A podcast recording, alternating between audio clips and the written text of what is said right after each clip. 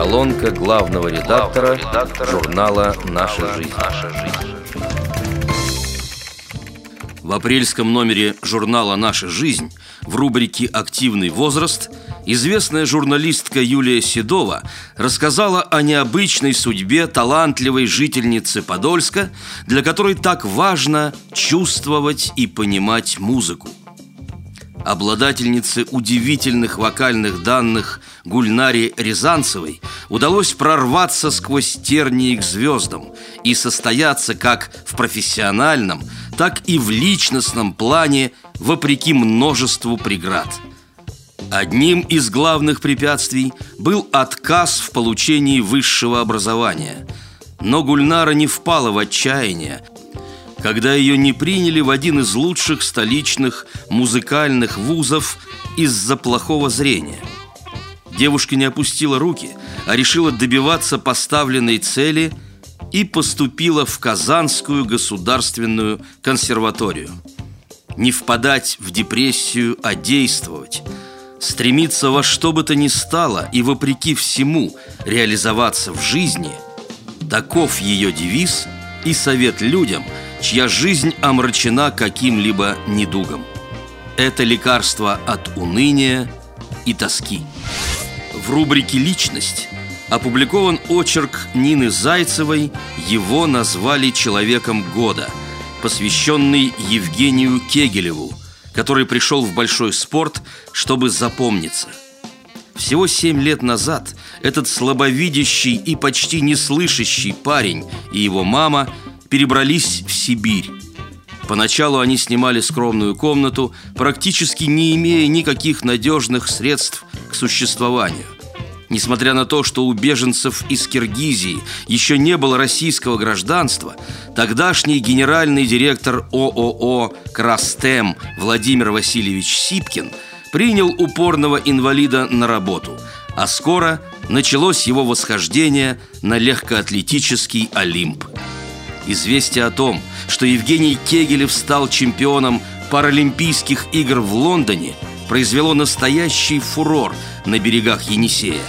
О нем писали почти все местные газеты. Сюжеты с его участием показывало телевидение. Не осталось в стране и радиовещание. Газета «Комсомольская правда» в Красноярске в номере 163 за 2012 год опубликовала статью Артема Дмитриевского – под заголовком «Паралимпийский чемпион Евгений Кегелев отправил почтовый перевод для тяжело больных детей». Управление Красноярской железной дороги, филиал ОАО «Российские железные дороги», вот уже несколько лет являющийся постоянным спонсором Евгения, наградило его знаком «Почетный железнодорожник». А журнал «Деловой квартал», подводя в декабре итоги конкурса «Лучший по профессии», объявил Кегелева победителем в главной номинации «Человек года». Память сердца постоянно заставляет нас возвращаться в прошлое. В проникновенном репортаже Валентины Дмитриевой «Учитель и друг» рассказывается о вечере памяти наставника Божьей милостью. Проходя свой земной путь, человек вряд ли способен предугадать, как и чем он отзовется после смерти. Но даже если попытается это сделать, то здесь надежда на совпадение уж очень призрачна. Это особый, не зависящий от нашего воображения и представления о себе процесс, но очень занятный. Именно об этом я думала на вечере памяти Валентина Дмитриевича Кондратьева – который состоялся в Республиканской государственной библиотеке для слепых. Он преданный своей профессии человек, имевший всего одну единственную запись в трудовой книжке, преподаватель музыки Московской школы-интерната для слепых и слабовидящих детей номер один. В читальном зале РГБС, как говорится, яблоку негде было упасть нашлось много желающих почтить память известного педагога. Складывалось впечатление, что вся ВОСовская Москва когда-то училась у Кондратьева, и вот сейчас дружно пришла, чтобы по-доброму вспомнить его. Кругосветка представляет статью «СОС – это призыв к спасению», которая является первой из серии публикаций о положении незрячих на юге Европы.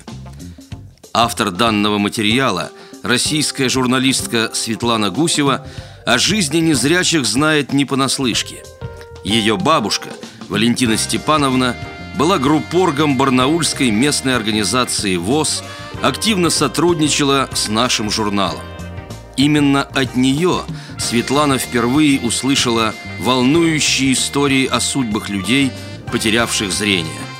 Они тронули ее сердце, и она заинтересовалась этой темой, помогала бабушке писать заметки о сильных духом восовцах. Сейчас Светлана работает в Сербии. Она подготовила для журнала «Наша жизнь» несколько статей о том, как живут инвалиды по зрению этой маленькой славянской страны на Балканском полуострове. Очередной, шестой по счету турнир самодеятельных поэтов ВОЗ состоялся в феврале в Рязани.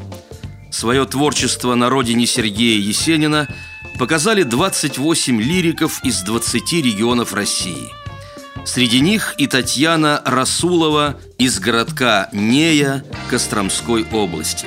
Она серьезно занимается стихосложением, о чем свидетельствуют успехи на поэтических ристалищах.